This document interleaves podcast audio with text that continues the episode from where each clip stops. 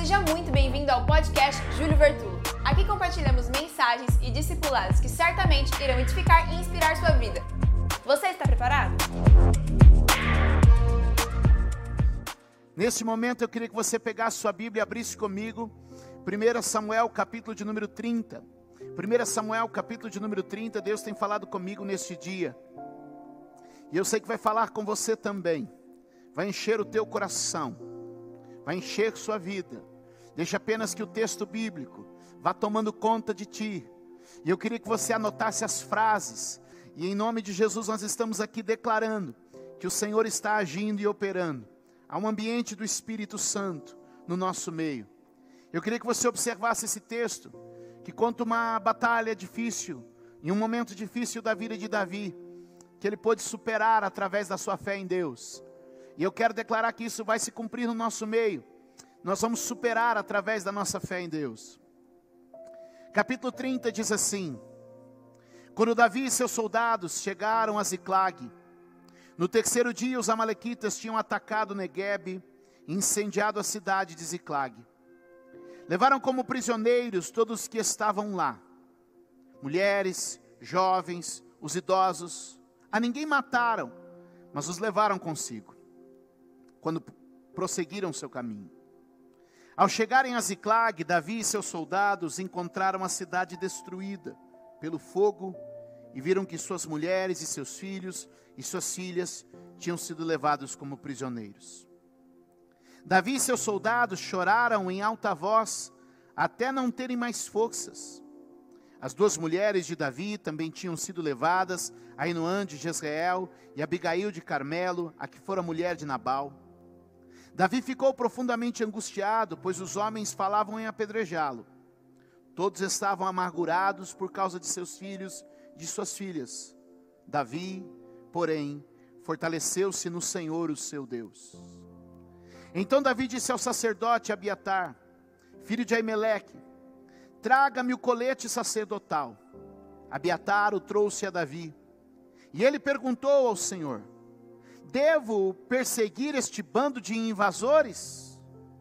Irei alcançá-los? E o Senhor respondeu: Persiga-os.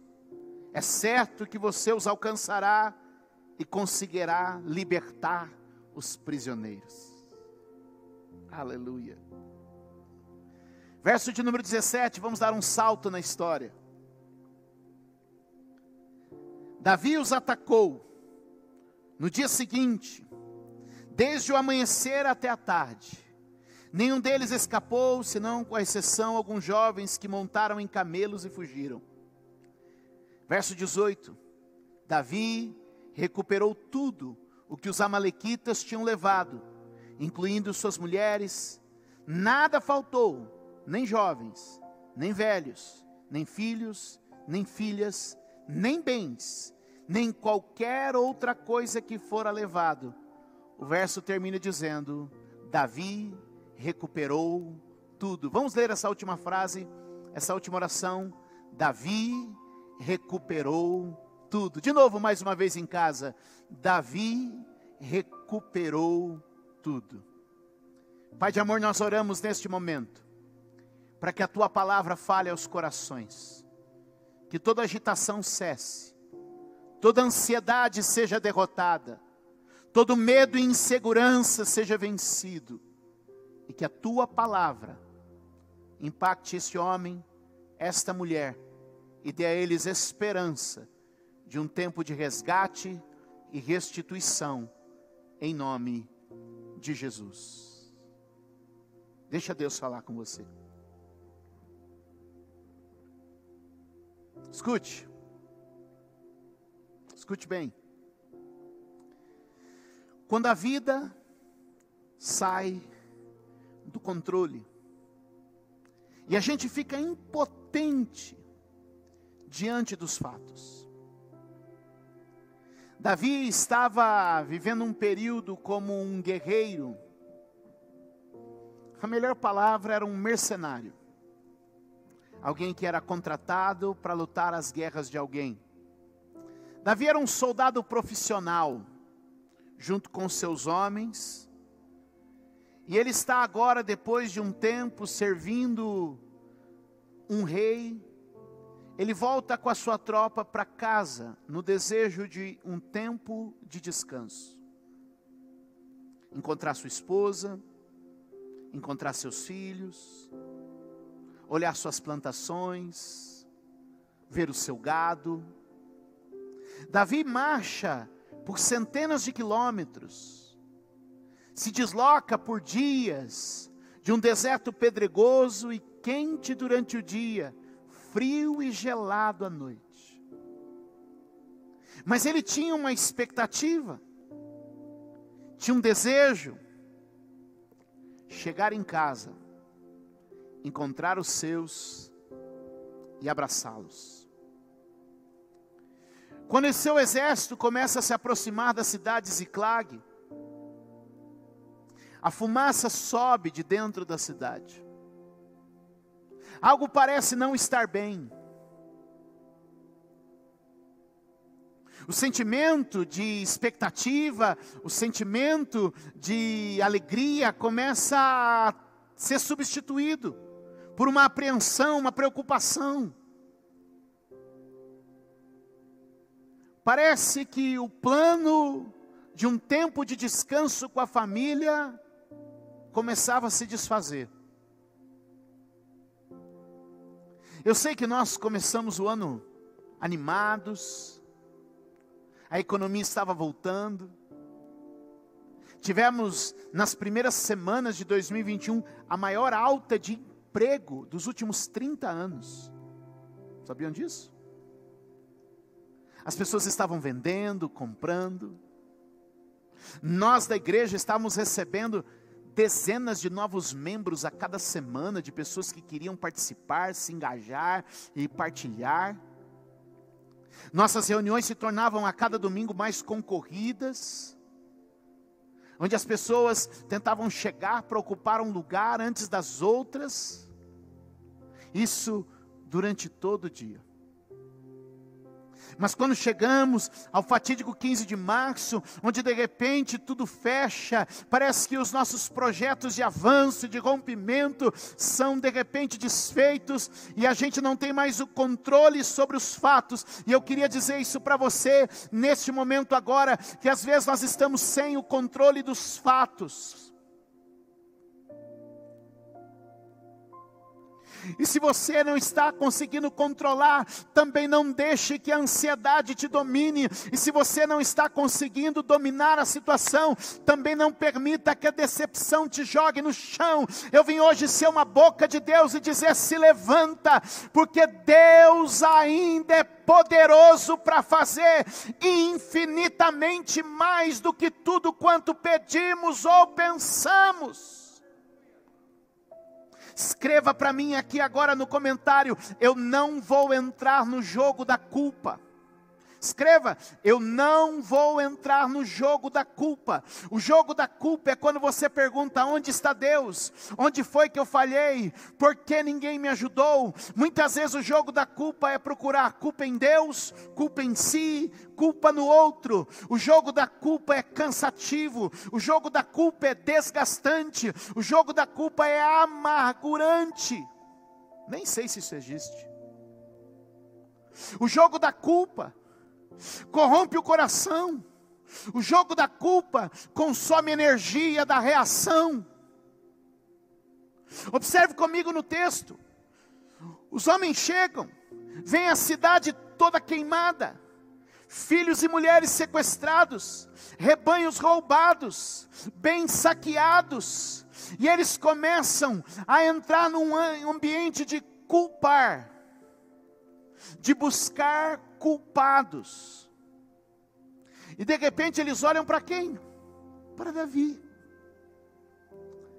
E eles começam a dizer: Vamos apedrejar Davi. Note que do primeiro momento é choro e dor, no segundo momento é ódio e rancor. Guarde isso. No primeiro momento é choro e dor, no segundo momento é ódio e rancor.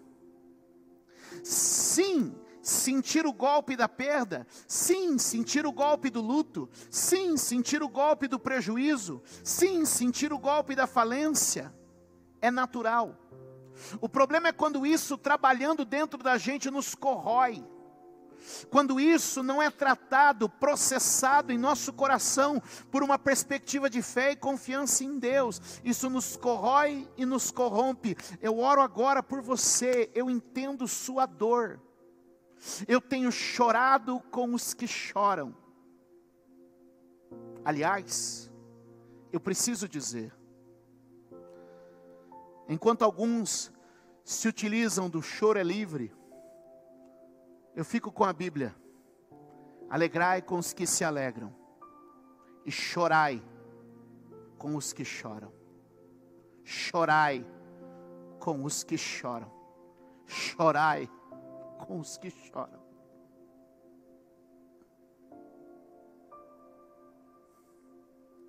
Quando a gente chora, a gente precisa aprender a processar a dor da perda, do prejuízo para que um monstro não seja criado dentro de nós.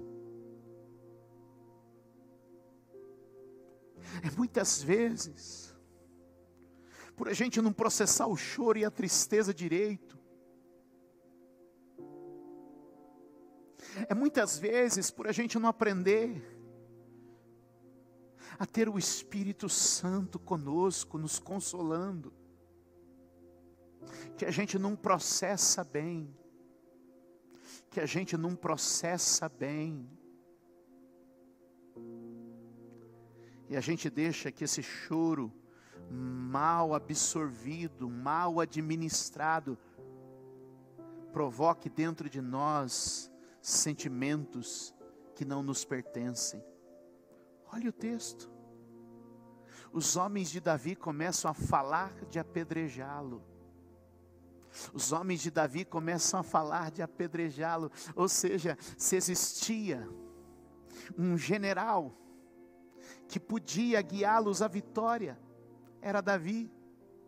Se existia alguém que podia levantá-los e guiá-los ao sucesso, era Davi. Mas eles não percebem que o choro mal processado, o choro mal administrado, está criando neles sentimentos hum, terríveis. E eles começam a dizer: perdi família, perdi negócio, perdi fazenda, perdi casa, perdi dinheiro. E eles começam a dizer: apedrejemos Davi. Levante sua mão e diga: Senhor, que a culpa e o rancor não domine a minha vida. Senhor, que a culpa e o rancor não domine nossa vida. Muitas vezes, esse caminho da culpa está roubando a energia da reação, do resgate, da virada. Eu vim liberar essa palavra na tua vida hoje. Não procure culpados. Deixe Deus criar em você uma nova atitude. Deixe Deus criar em você uma nova atitude. Sabe, nos dias de Jesus, Jesus usa duas notícias do jornal diário para tirar das pessoas a mentalidade da condenação. Em Lucas capítulo de número 13, Jesus usa duas notícias do cotidiano. A primeira notícia do cotidiano é que Pilatos havia matado alguns judeus e derramado o sangue deles junto aos seus sacrifícios pagãos.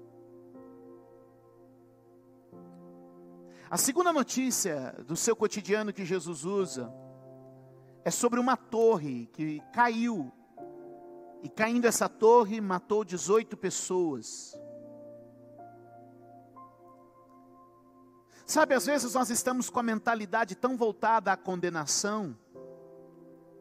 E Jesus está desconstruindo isso em Lucas capítulo de número 13, dizendo o seguinte: vocês pensam que essas pessoas que sofreram essas tragédias são culpadas de algo? Vocês estão procurando nelas pecado maior do que os que estão vivos. O que me parece é que em dias como este, muitas pessoas estão procurando culpados e condenados.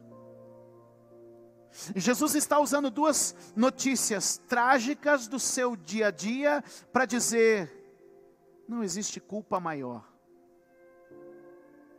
Jesus está tirando o peso da culpa e mudando a mentalidade da condenação. Diga comigo: tirar o peso da culpa, mudar a mentalidade de condenação. Jesus então aplica uma parábola simples de dois versos, onde ele diz: é como o senhor de uma terra,